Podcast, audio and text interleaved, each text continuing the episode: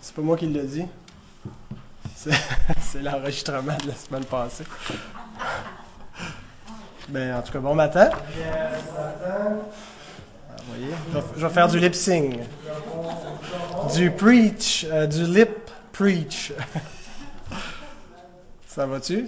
Euh, C'est une nouvelle console, alors vous voyez, on n'a pas encore tout euh, démystifié les fonctions. Oui, l'enregistrement est bien. Hein? Vous voyez, vous êtes mépris, vous pensiez que c'était moi qui prêchais. Mais c'était moi qui prêchais aussi.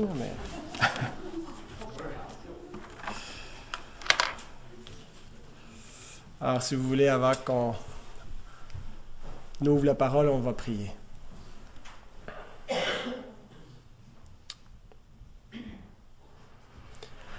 Seigneur, nous venons devant toi pour te demander la grâce, la grâce, Seigneur, d'être béni, d'être édifié. Seigneur, comme la pluie qui descend et qui fertilise le sol, Seigneur, ta parole est sortie de ta bouche, elle ne revient pas à toi sans effet sans avoir nourri, sans avoir fait croître. Et Seigneur, si de nos cœurs montent des louanges, la foi, l'obéissance, c'est parce que ta parole est descendue et qu'elle est venue dans nos vies, qu'elle a germé, qu'elle a cru, qu'elle a porté beaucoup de fruits, Seigneur. Et nous voulons, une fois de plus, te demander que ta parole fasse cette œuvre et qu'elle fasse jaillir de nos cœurs des Alléluia, des cantiques d'allégresse, la reconnaissance, l'obéissance. Seigneur, je m'en remets à toi. Je suis un homme pécheur et faible. Et Seigneur, je sais que des hommes pécheurs et faibles tels que moi peuvent créer des obstacles pour l'œuvre de l'Évangile, pour l'édification des saints. Seigneur, que je ne sois pas un obstacle, mais un instrument dans ta main. Et que le cœur de nous tous ne soit pas non plus un obstacle, mais une terre fertile qui reçoit la parole du Dieu vivant. Seigneur, pardonne-nous souvent nos faux raisonnements, toute hauteur qui s'élève contre la connaissance de Christ. Nous voulons ramener toute pensée captive à l'obéissance de Jésus-Christ.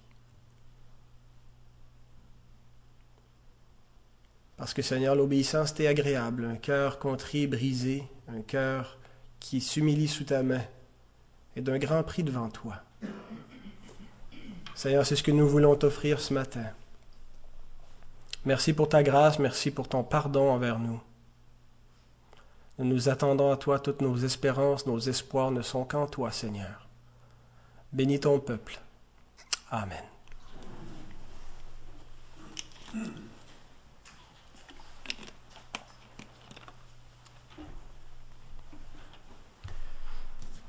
On a terminé l'étude des doctrines de la grâce. On a passé un peu plus de temps sur la question du sola gratia parce que les doctrines de la grâce sont centrales à, à notre théologie. Et j'espère avoir bien démontré que la grâce... Il y a un dédoublement. Que la grâce n'est pas limitée à la gratuité du salut, mais euh, qu'elle inclut aussi sa causalité et son efficacité. C'est vraiment ce qui a été exposé dans les dernières semaines, que le salut est causé par grâce. Pourquoi est-ce qu'on on a le salut? Ce n'est pas notre libre arbitre qui en est la cause initiale, c'est réellement la grâce de Dieu pour nous, et c'est une grâce qui a été efficace. Et dans cette perspective, j'estime que la grâce telle qu'elle nous est présenté dans la parole de Dieu est un joyau inestimable sur lequel on doit réellement fonder notre vie. Cette compréhension du salut, cette compréhension de la grâce de Dieu doit euh, être réellement la base de notre vie d'Église, de notre relation les uns avec les autres. Aujourd'hui, nous allons parler de celui qui a rendu cette grâce et qui rend toujours cette grâce possible, le Christ Jésus, le Fils de Dieu. nous abordons le quatrième ou l'avant-dernier des cinq solas, Solus Christus. Je ne connais pas assez le latin pour vous dire pourquoi c'est pas euh, sola Christos, mais c'est une déclinaison, oui, c'est c'est masculin, car voilà, solus Christus, donc Christ seul. Nous sommes sauvés par la foi seule, par la grâce seule, par Christ seul. Il est le seul auteur du salut. Et ce que je veux vous dépeindre ce matin, c'est son œuvre, son œuvre pour nous, passée, mais son œuvre présente également et qu'en dehors de lui, il n'y a point de salut. La plupart des chrétiens, quand j'emploie le mot chrétien au sens large de ceux qui se réfèrent au christianisme, reconnaissent que le salut est par Christ seul. Par contre, tous les chrétiens n'adhèrent pas au solus Christus de la réforme, de la, réforme protestante du XVIe siècle.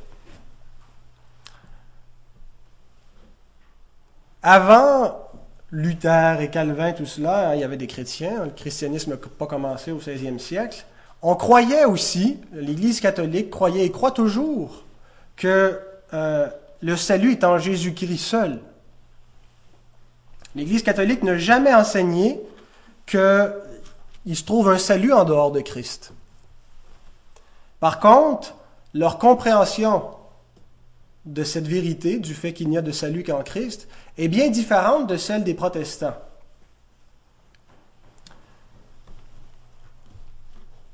Pour la théologie catholique, solus Christus ne veut pas dire que l'homme ne contribue d'aucune façon ou ne participe d'aucune façon à son salut. Mais solus Christus, pour les théologiens catholiques, voulait dire que les croyants vont trouver toutes les provisions nécessaires pour accomplir leur salut en Jésus-Christ. Mais c'est néanmoins eux et l'Église qui accomplit ce salut. Vous avez tous entendu cet adage catholique, hors de l'Église, hors de l'Église, point de salut. Qu'est-ce qu'on veut dire par cette, euh, affirmation? Ce que ça reflète, c'est la conception sacramentaliste du salut. C'est-à-dire que euh, au Moyen Âge, on pensait que le salut ou la grâce de Dieu se communiquait au travers des sacrements. Le baptême régénère. L'Eucharistie, la, communion, nous infuse la grâce de Dieu. Et tous les sept sacrements comme ça euh, nous communiquent directement la grâce de Dieu. Ce pas des mémorials, ce pas des symboles, ce sont réellement une espèce de puissance magique qui donne la grâce de Dieu. Alors, comme c'est l'Église qui donne les sacrements, on disait hors de l'Église, point de salut. Parce que c'est l'Église qui donne les sacrements, donc si on sort de l'Église, on se prive de la grâce qui nous vient par, par les sacrements. C'était ce qui était compris. Au sacrement, on ajoutait les bonnes œuvres, et combiné ensemble, c'est comme ça que le salut euh, d'une personne se faisait.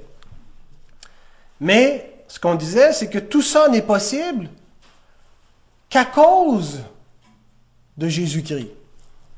Que si les sacrements donnent la grâce et si les bonnes œuvres nous purifient, c'est à cause de l'œuvre de Christ initialement. C'est dans ce sens-là que l'Église catholique comprenait que le salut était en Jésus-Christ seul. Et les réformateurs ont rejeté cette conception du salut. Pour Luther, Calvin, Zwingli et les autres réformateurs magistraux, solus Christus veut dire que le salut est entièrement accompli par le Christ et qu'on ne peut rien y ajouter pour le compléter ou pour le rendre efficient, pour le rendre effectif. Les réformateurs concevaient la foi des croyants et les œuvres des croyants non pas comme la cause du salut, non pas comme un ajout au salut, mais comme un effet du salut de Christ dans la vie du croyant. On croit et on produit des bonnes œuvres, non pas pour produire le salut, mais comme un résultat du salut que Christ nous a écrit. Alors, à la Réforme, on a rejeté l'idée qu'un croyant a besoin d'un prêtre pour pouvoir être euh, sauvé, pour pouvoir recevoir les sacrements et la grâce et hériter du salut. Et on a rejeté toute cette idée qu'on construit nous-mêmes notre salut. Solus Christus veut dire le salut est accompli une fois pour toutes par le Christ. Amen. Citation de Jean Calvin. C'est assez long, mais vous l'avez dans votre feuille, euh, dans la feuille qui est dans le feuillet. Voici comment il réfutait la théologie catholique de son époque. Jésus-Christ, en mourant, nous atteste que par son sacrifice unique, tout ce qui concernait notre salut est achevé et totalement accompli. Tout ce qui concernait notre salut est achevé et totalement accompli.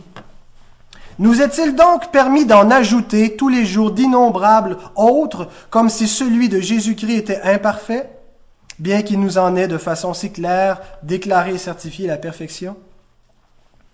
Et la messe qui a été instituée pour que tous les jours cent mille sacrifices soient offerts, à quoi tend-elle si ce n'est à ce que la passion de Jésus-Christ par laquelle il s'est offert lui-même au Père dans un seul sacrifice s'en trouve ensevelie et supprimée?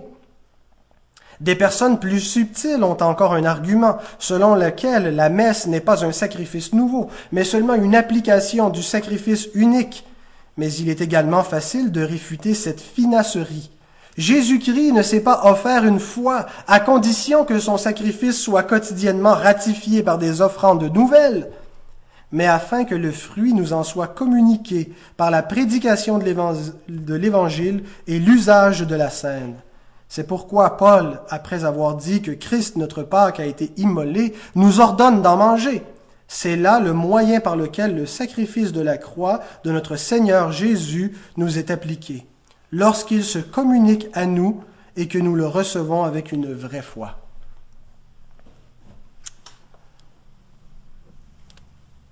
Nous concevons que le salut est totalement accompli et achevé en Jésus-Christ et que son application, l'application du salut à une personne, ne procure pas la vie éternelle de manière progressive, mais définitivement et immédiatement. Et que ce salut nous est communiqué par la proclamation de l'Évangile qui est reçu dans la foi. Alors c'est bien différent que de la conception qu'en avaient les catholiques, même s'ils disaient que le salut est en Christ seul. Nos milieux, les milieux évangéliques, sont héritiers à la fois de la théologie de la Réforme.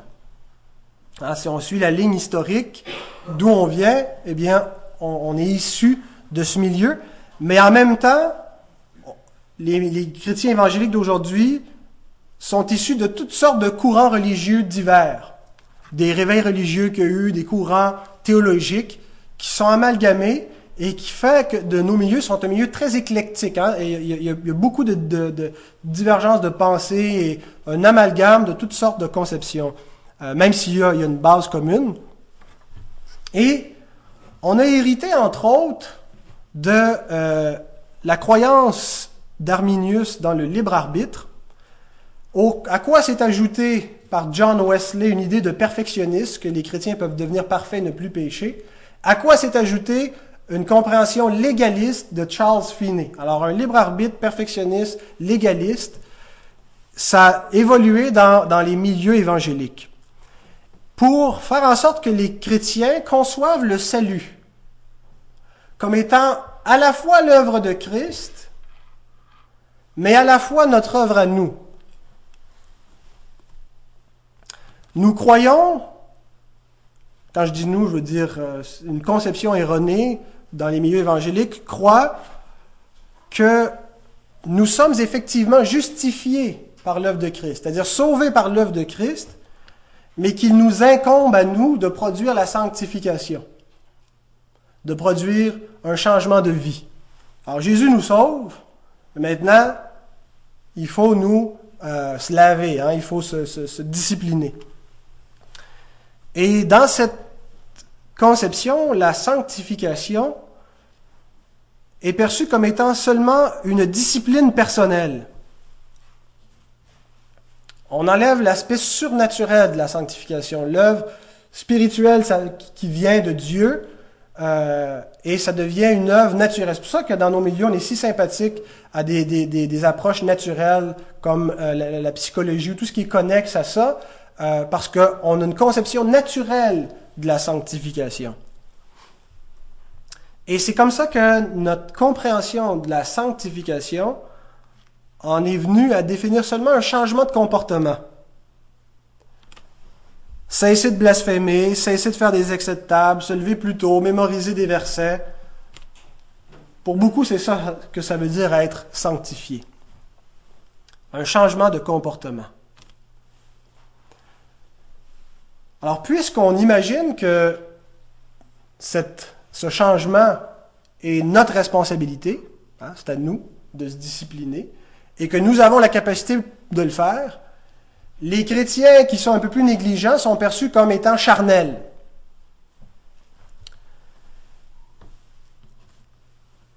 Cette conception du salut, à la fois de Christ et à la fois de nous, vient toujours avec une tendance légaliste et une tendance accusatrice. Et après quelque temps, certains chrétiens sont plus capables de supporter cette tyrannie. Ils la rejettent en bloc et ils deviennent extrêmement réfractaires à toute exhortation à la sainteté. Ils ont rejeté une conception légaliste de la sanctification, maintenant ils se réfugient vers une conception antinomienne, contre la loi. Il n'y a plus de loi, c'est fini, puis on se répète comme un mantra dix fois par jour, je suis pas sous la loi, je suis sous la grâce, je suis pas sous la loi, je suis sous la grâce. Et euh, c'est une conception erronée autant que la première qu'on a rejetée. Voici une question que le réformateur pose à ceux qui conçoivent le salut comme venant en partie de Christ et en partie de nous. En quoi consiste le fondement que nous avons en Christ? A-t-il été le commencement de notre salut afin qu'il nous appartienne de le compléter? Nous a-t-il seulement ouvert le chemin afin que nous le suivions ensuite par nos, par nos propres forces? Bonne question. En quoi consiste le salut? Est-ce qu'on a simplement été délivré par le Christ, c'est-à-dire sauvé Maintenant, c'est notre, c'est, notre rôle de, de, de, de, se perfectionner et de suivre Christ jusqu'au ciel.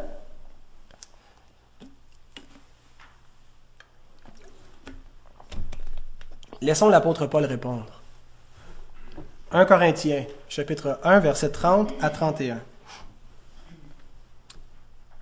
C'est par lui que vous êtes en Jésus-Christ, lequel, de par Dieu, a été fait pour nous sagesse, justice et sanctification et rédemption, afin, comme il est écrit, que celui qui se glorifie se glorifie dans le Seigneur. La Bible ne nous dit pas que Jésus nous a justifiés, puis maintenant c'est à nous de nous sanctifier. La Bible nous dit que Christ nous a justifiés et nous a aussi sanctifiés.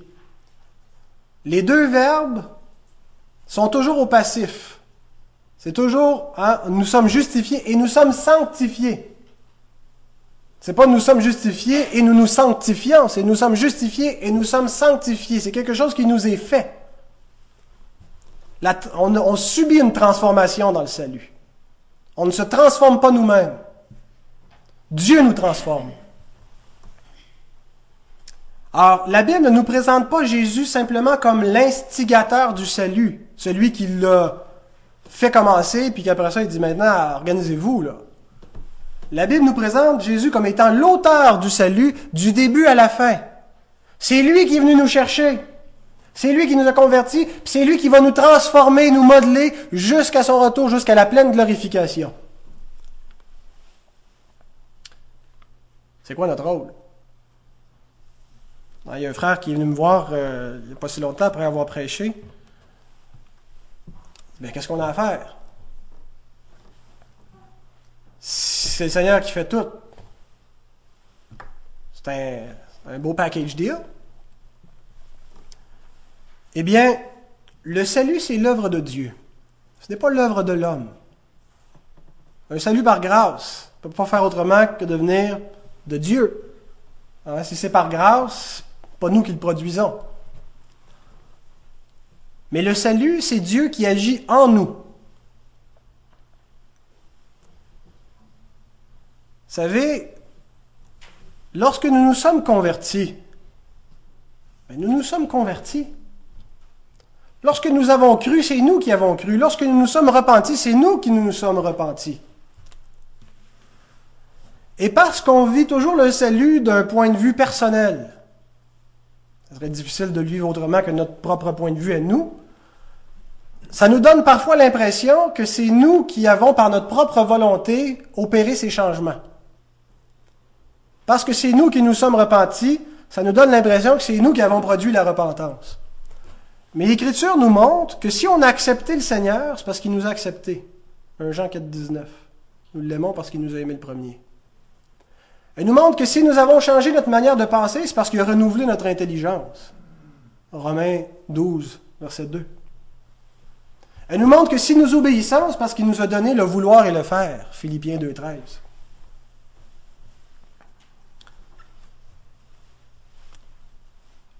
Le salut, c'est l'œuvre de Christ.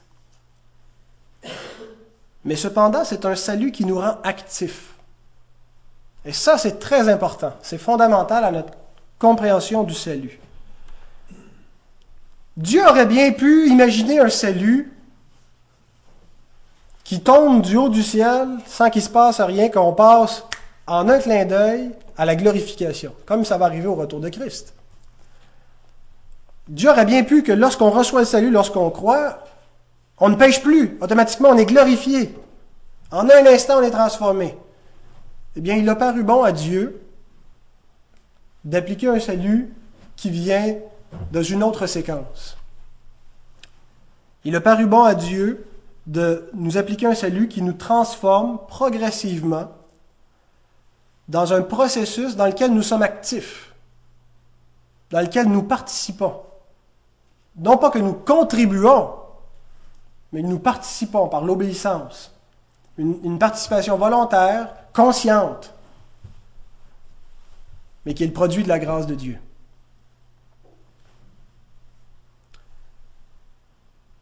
Dans le salut, il y a des éléments dans lesquels nous sommes totalement passifs, que nous faisons absolument rien. La rédemption, par exemple.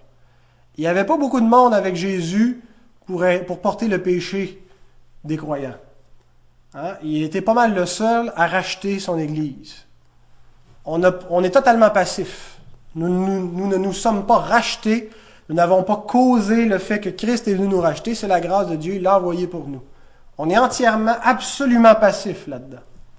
Par contre, il y a d'autres éléments, d'autres étapes dans le salut où nous sommes plus actifs, comme la sanctification. La sanctification, c'est un processus par lequel nous devenons saints. C'est simple. C'est le processus par lequel Dieu nous rend de plus en plus saints, en parole, en pensée, en conduite.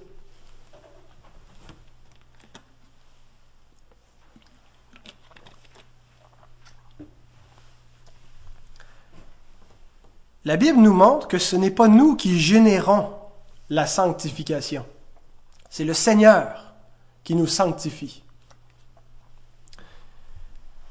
Sans l'œuvre du Seigneur, sans le salut, nous pourrions être des hommes et des femmes disciplinés, mais nous ne pourrions pas être des hommes et des femmes sanctifiés. Il y a une énorme différence entre les deux. savez, il y a des gens qui connaissent pas le Seigneur, qui arrivent à se discipliner, qui arrivent à arrêter de dépendre de l'alcool ou de la drogue ou de, d'avoir une vie plus saine, d'améliorer leur alimentation. Ça, c'est une discipline personnelle et c'est très bien. Mais la sanctification, c'est infiniment au-delà de cela. Le problème, c'est que dans notre conception, souvent, on a ramené à quelque chose de naturel la sanctification comme étant juste quelque chose d'une discipline personnelle. Et c'est pour ça qu'on est devenu légaliste. La sanctification, c'est une œuvre que le Saint-Esprit fait en nous. Et elle consiste premièrement à changer notre pensée. Ça commence par une métanoïa. Hein, c'est le mot qui est souvent traduit dans nos Bibles par conversion ou repentance. Le mot métanoïa veut dire un, changement de pensée. Le noia ou le nous, qui est la pensée de l'homme, est, transformé et, remplacé. Comment est-ce que le Saint-Esprit fait ça? Ben, il fait une petite intervention chirurgicale. Il vient écrire sur notre cœur la loi de Dieu. Hein, il dit, je graverai ma loi dans leur cœur, je mettrai mes lois dans leur esprit. Il le fait en nous régénérant, l'esprit vient habiter au-dedans de nous. Et ce qui arrive, c'est que nous sommes convaincus à ce moment-là par la vérité. Il fut un temps où nous ne connaissions pas la vérité. Nous étions dans le monde, nous avions des valeurs, mais nous ne connaissions pas la vérité. Lorsque le Saint-Esprit vient, nous connaissons la vérité. Nous la connaissons en esprit, parce que l'Esprit est en nous. Et il agit par la parole. Et immédiatement, ce qui arrive, c'est que nous sommes conscientisés au péché. C'est pour ça qu'on se convertit. C'est pour ça qu'il se passe un changement. Et ce changement, il est surnaturel. Il n'y a rien à voir avec une thérapeutie, une thérapie freudienne. J'avais le E de Freud qui s'en venait. J'ai fait ce qu'on appelle, ce que Freud appelle un, euh, lapsus. en anglais, un lapsus, on appelle ça un, Freudian slip, un glissement freudien. C'est Freud qui a inventé ça, l'idée d'un lapsus. En tout cas, peu importe. C'est un changement qui est surnaturel. C'est pas simplement un changement psychologique que euh, euh, un, thérapeute peut faire. C'est Dieu qui opère ce changement dans la pensée. Et ce qui arrive, c'est que lorsque nous sommes convaincus par la vérité et conscientisés au péché, ça entraîne un dégoût en nous pour tout ce qui est contraire à la justice. Tout ce qui est contraire à la justice de Dieu, à, ce, que, ce, que, Dieu agrée, ce que Dieu approuve. Et nous vivons dans un monde qui est contraire à la justice de Dieu, et nous-mêmes, notre nature pécheresse, elle est contraire à cette, justice. Alors là, nous réalisons la turpitude de nos propres cœurs, comment le cœur est tortueux, et nous désirons changer. Pourquoi nous désirons changer? Bien parce que l'Esprit est venu en nous. C'est pas juste que quelqu'un nous a convaincus que c'était la meilleure affaire à faire. Il y a eu une transformation spirituelle qui s'est opérée par la puissance de l'Esprit. Et nous désirons changer. Et nous changeons. Mais nous réalisons bien vite aussi que nous sommes, que notre corps est vendu au péché. Et que nous serons incapables d'obéir parfaitement. À force d'être humiliés, à force de pleurer sur notre péché, la grâce de Dieu produit son effet toujours de manière plus profonde, en nous pardonnant, en continuant de, nous habileter, de nous fortifier pour être capables d'être transformés. Cette transformation ou cette sanctification est plus qu'une discipline personnelle, elle est plus qu'une rigueur pharisienne. C'est un changement de l'intérieur vers l'extérieur et non pas de l'extérieur seulement. C'est la grande différence entre la sanctification et la discipline personnelle. Toutes les disciplines personnelles, qu'elles soient pharisiennes ou, peu importe, sont un changement extérieur seulement. La sanctification est la seule qui peut faire une opération de l'intérieur vers l'extérieur.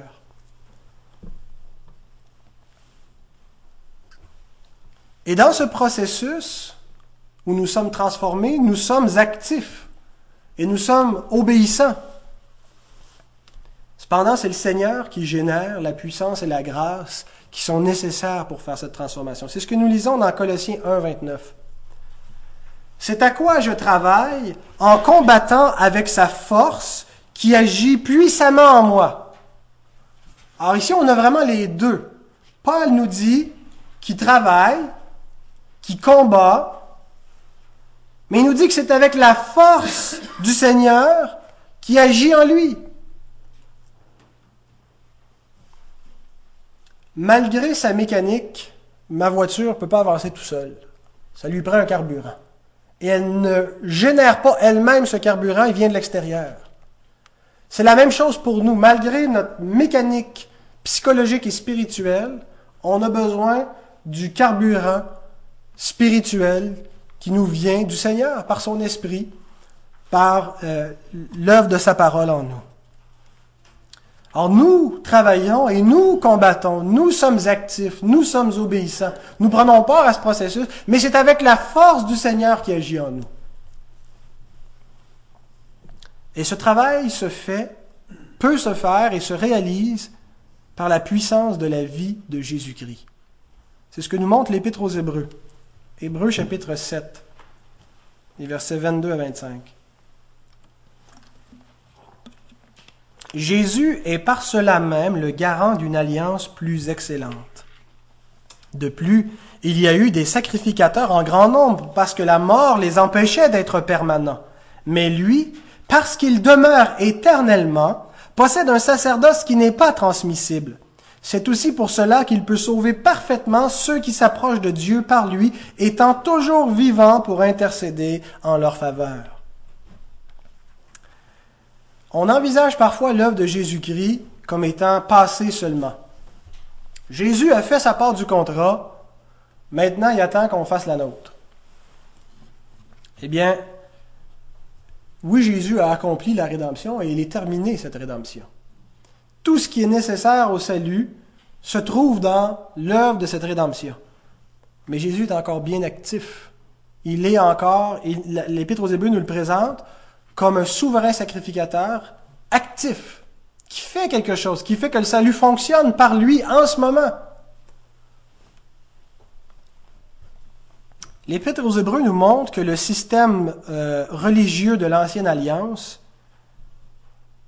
pouvait pas fonctionner. Pourquoi? Parce qu'il reposait sur des sacrificateurs et des sacrifices qui étaient défectueux. En fait, tout ce système était juste l'ombre de la réalité et pointait vers la réalité à venir et nous montrait la nécessité d'une parfaite médiation entre Dieu et son peuple. La nouvelle alliance vient avec cette parfaite médiation parce que c'est Christ, en tant que grand prêtre éternel, qui en est le garant. C'est lui qui la garantit. C'est lui qui fait que la nouvelle alliance, notre salut, fonctionne. Notre salut fonctionne. C'est-à-dire que nous sommes en communion avec Dieu. Nos péchés sont continuellement pardonnés. Le Saint-Esprit nous transforme de l'intérieur vers l'extérieur. Sa parole est puissante dans nos vies, nos prières sont efficaces. Tout ce salut fonctionne parce que Christ est vivant et qu'il œuvre pour nous continuellement comme grand prêtre. Il faut arrêter d'envisager le salut et la médiation de Jésus-Christ comme quelque chose de statique, qui bouge pas. L'œuvre que Christ fait, c'est une œuvre continuelle, même s'il l'a accomplie définitivement au calvaire. Il continue d'être un intercesseur, d'être le médiateur entre son Père et nous. 1 Timothée 2.5 nous dit, il y a un seul Dieu et aussi un seul médiateur entre Dieu et les hommes, Jésus-Christ, homme. Paul ne veut pas dire par médiateur que ça se limite seulement à la mort de Christ. Certainement que ça inclut la mort de Christ. Mais ça inclut aussi tout le, fait que le salut fonctionne en ce moment. C'est par la médiation de Jésus-Christ. Par lui seul. C'est pas grâce à nous. C'est pas grâce à la qualité de l'Église. C'est pas grâce au sacrement. C'est grâce à Christ. Solus Christus. Christ seul la théologie de la perte du salut, la théologie du salut à la fois où l'homme contribue, ne comprend pas bien l'œuvre de Christ, ne comprend pas l'efficacité de son œuvre et la certitude de son œuvre. Christ agit actuellement dans son Église et dans nos vies. Et vous savez quoi? Parce qu'il est immortel, parce qu'il ne peut pas mourir, il va pouvoir continuer à agir jusqu'à notre glorification, jusqu'à ce qu'il ait achevé son œuvre. C'est ce que nous dit la Bible, Philippiens 1, verset 6. Je suis persuadé que celui qui a commencé en vous cette bonne œuvre la rendra parfaite pour le jour de Jésus-Christ. Son sacerdoce est, intransmissible. Hein, le, rôle d'un grand prêtre, c'est de faire une médiation, c'est d'assurer que le peuple soit continuellement sanctifié, c'est de, que les prières soient présentées devant Dieu. Eh bien, il va pouvoir le faire continuellement. Son sacerdoce est intransmissible parce qu'il mourra jamais. C'est le grand prêtre éternel. Et il va achever son œuvre. Ce qui a commencé en nous, il va le terminer. Amen. Donc, la justification et la sanctification sont l'œuvre de Jésus-Christ dans notre vie. Et si Jésus est en train de nous sanctifier, c'est parce qu'il nous a rachetés. Et qu'en nous rachetant, son sacrifice contient toutes les provisions qui sont nécessaires pour que notre sanctification soit possible, pour qu'on soit pardonné sur une base quotidienne, pour qu'on soit nourri sur une base quotidienne, pour que la grâce de Dieu continue jusqu'à notre glorification. C'est par grâce que nous sommes sanctifiés. Hein, la Bible nous dit c'est par grâce que vous êtes sauvés. Ben, dans sauver, ça inclut justification et sanctification.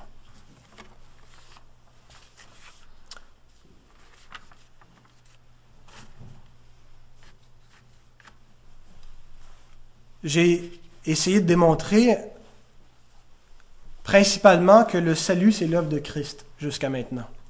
Hein, Solus Christus veut dire que le salut, c'est son œuvre à lui. Même si nous sommes participants, même si nous sommes actifs et obéissants, c'est son œuvre. Mais il y a un deuxième aspect qui est implicite quand on dit solus Christus. C'est l'exclusivité du salut en Christ. Christ est le seul auteur du salut, mais il n'y a pas d'autre salut. Ça signifie que ceux qui ne croient pas en Christ sont perdus. Et il y a beaucoup de chrétiens qui trouvent ça injuste. Que Dieu condamne des gens qui ont délibérément rejeté le Christ en toute connaissance de cause, ok. Mais que Dieu condamne de pauvres pécheurs qui n'ont jamais entendu parler de Christ, c'est inadmissible. Citation du docteur Tony Evans, qui est un pasteur évangélique. Il dit, Dieu ne serait pas juste s'il tenait des gens responsables pour ce qu'ils ne peuvent pas faire et pour une connaissance qu'ils ne possèdent pas. La solution de rechange que ces personnes proposent, c'est que Dieu sauve par Christ des gens qui n'ont pas la foi en Christ. C'est des pasteurs évangéliques qui enseignent ça. Que Dieu sauve par le Christ des gens qui n'ont pas la foi en Christ.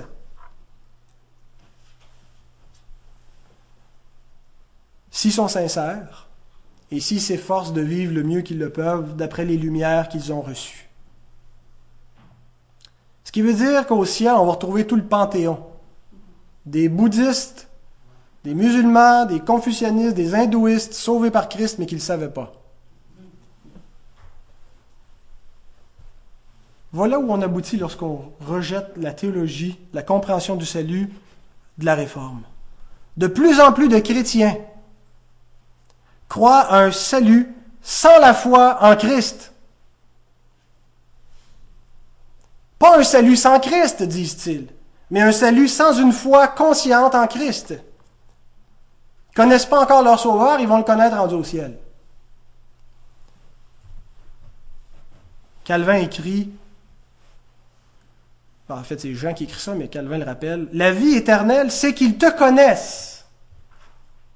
Toi, le seul vrai Dieu et celui que tu as envoyé, Jésus-Christ. C'est donc une énormité de la part de ceux qui ouvrent la porte du paradis à tous, incrédules et profanes, sans la grâce de Jésus-Christ, alors que l'Écriture enseigne qu'il est la seule porte du salut. Être sauvé, c'est connaître Christ. Comment est-ce que quelqu'un qui ne connaît pas Christ peut être sauvé? Vous savez, je suis profondément choqué par cette fausse théologie. Pas parce que je veux que le moins d'âmes possible soit sauvé parce que je suis un méchant calviniste sans cœur. Mais parce qu'au nom d'un humaniste, inclusiviste, on se permet d'enseigner des mensonges, de faire fi de la parole de Dieu. Je suis aussi triste, sinon plus, que le docteur Evans devant ceux qui vont périr sans le Christ. Et c'est parce que j'estime qu'ils ne peuvent pas être sauvés malgré leur sincérité, sinon pas le Christ, que je tiens à déclarer la vérité. Ce n'est pas que de les aimer, que de trouver une théologie faussée pour essayer de les inclure alors qu'ils ne le seront pas, quand la parole est claire. Et c'est comme ça qu'on se conforte dans de faux raisonnements. Pas besoin de faire grand-chose, ils peuvent être sauvés sans Jésus-Christ, sans croire en lui, s'ils sont sincères. Bien, heureusement que William Carey, que David Brenner, que Hudson Taylor, que les, les, missionnaires ne croyaient pas une telle théologie parce qu'ils n'auraient pas tout quitté pour aller prêcher l'Évangile. Heureusement que ceux qui nous ont annoncé la parole étaient convaincus que si on n'avait pas la foi en Jésus-Christ, nous étions perdus. Parce que s'ils avaient pensé qu'il y avait peut-être une possibilité que par notre sincérité, on soit sauvé, ils n'auraient pas osé nous annoncer quelque chose qui nous aurait rendu inexcusable si on ne l'avait pas cru. L'Écriture est sans équivoque. Jean 3, 36 nous dit, Celui qui croit au Fils a la vie éternelle, celui qui ne croit pas au Fils ne verra point la vie, mais la colère de Dieu demeure sur lui. Comment donc invoqueront-ils celui en qui ils n'ont pas cru?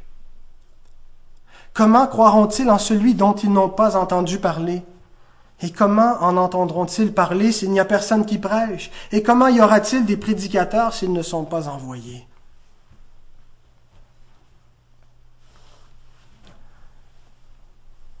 Rejeter le Christ, c'est un péché. Mais c'est un péché que seuls ceux qui ont entendu parler de Christ peuvent faire. Comment est-ce qu'on peut rejeter le Christ si on n'a jamais entendu parler de lui? Ceux qui n'ont pas entendu parler de Jésus ne peuvent pas le rejeter mais ils sont néanmoins condamnés parce qu'ils n'ont pas d'excuses pour leurs péchés. Et c'est la thèse de Paul dans Romains 1. Il nous dit qu'aucun homme, qu'il ait entendu ou non la vérité de l'Évangile, ne peut fournir un plaidoyer pour justifier ses péchés devant Dieu. Romains 1, 19 à 21. Ce qu'on peut connaître de Dieu est manifeste pour eux Dieu le leur ayant fait connaître. En effet, les perfections invisibles de Dieu, sa puissance éternelle et sa divinité se voient comme à l'œil depuis la création du monde quand on les considère dans ses ouvrages. Ils sont donc inexcusables. Anapologesta, ils n'ont pas de défense, ils n'ont pas d'apologétique, aucun plaidoyer. Puisque, ayant connu Dieu, ils ne l'ont point glorifié comme Dieu et ne lui ont point rendu grâce mais ils se sont égarés dans leurs pensées et leur cœur sans intelligence a été plongé dans les ténèbres. La révélation que Dieu a faite à tous les hommes par sa création. Vous savez, Dieu se révèle dans sa Bible, mais se révèle aussi par la création. Et cette, cette révélation rend tous les hommes inexcusables devant Dieu.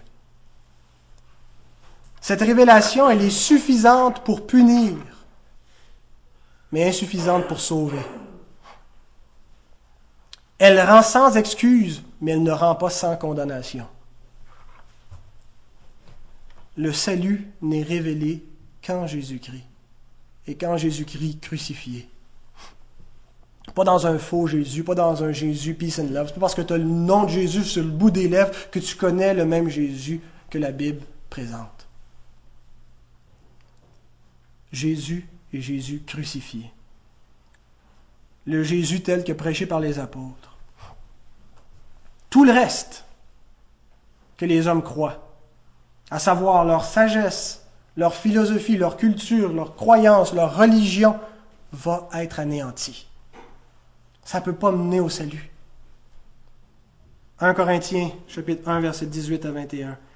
La prédication de la croix est une folie pour ceux qui périssent, mais pour nous qui sommes sauvés, elle est une puissance de Dieu.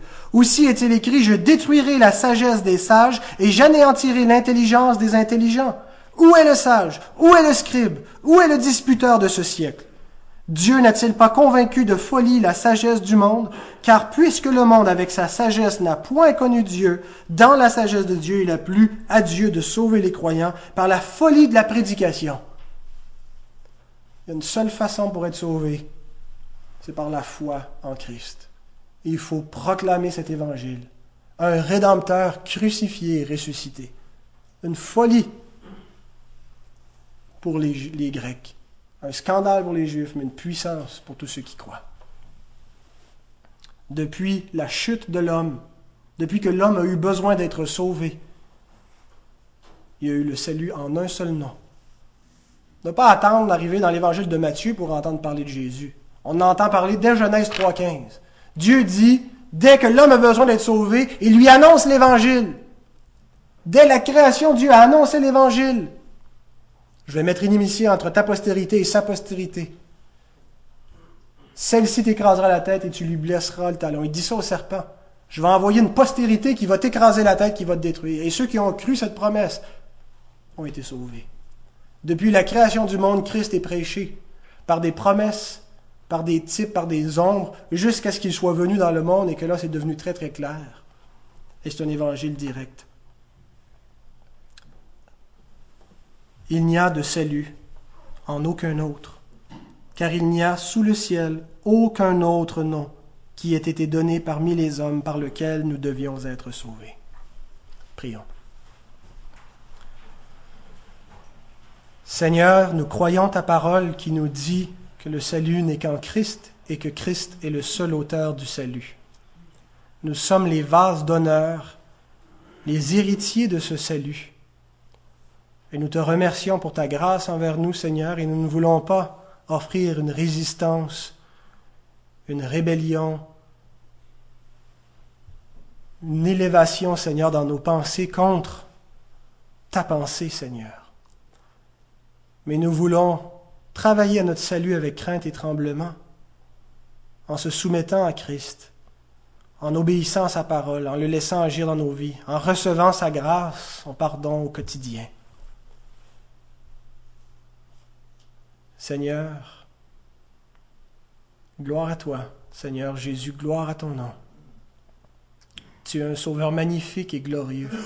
Toute ton Église est rassemblée en ton nom ce matin. Nous avons laissé d'autres occupations, d'autres préoccupations pour venir te dire merci, pour venir te rendre hommage, pour venir t'adorer, proclamer que tu es le Sauveur, le Dieu Tout-Puissant, qu'en toi nous avons la vie éternelle et que nous voulons vivre pour ta gloire et porter ton nom. Béni sois-tu, notre Seigneur, notre Dieu.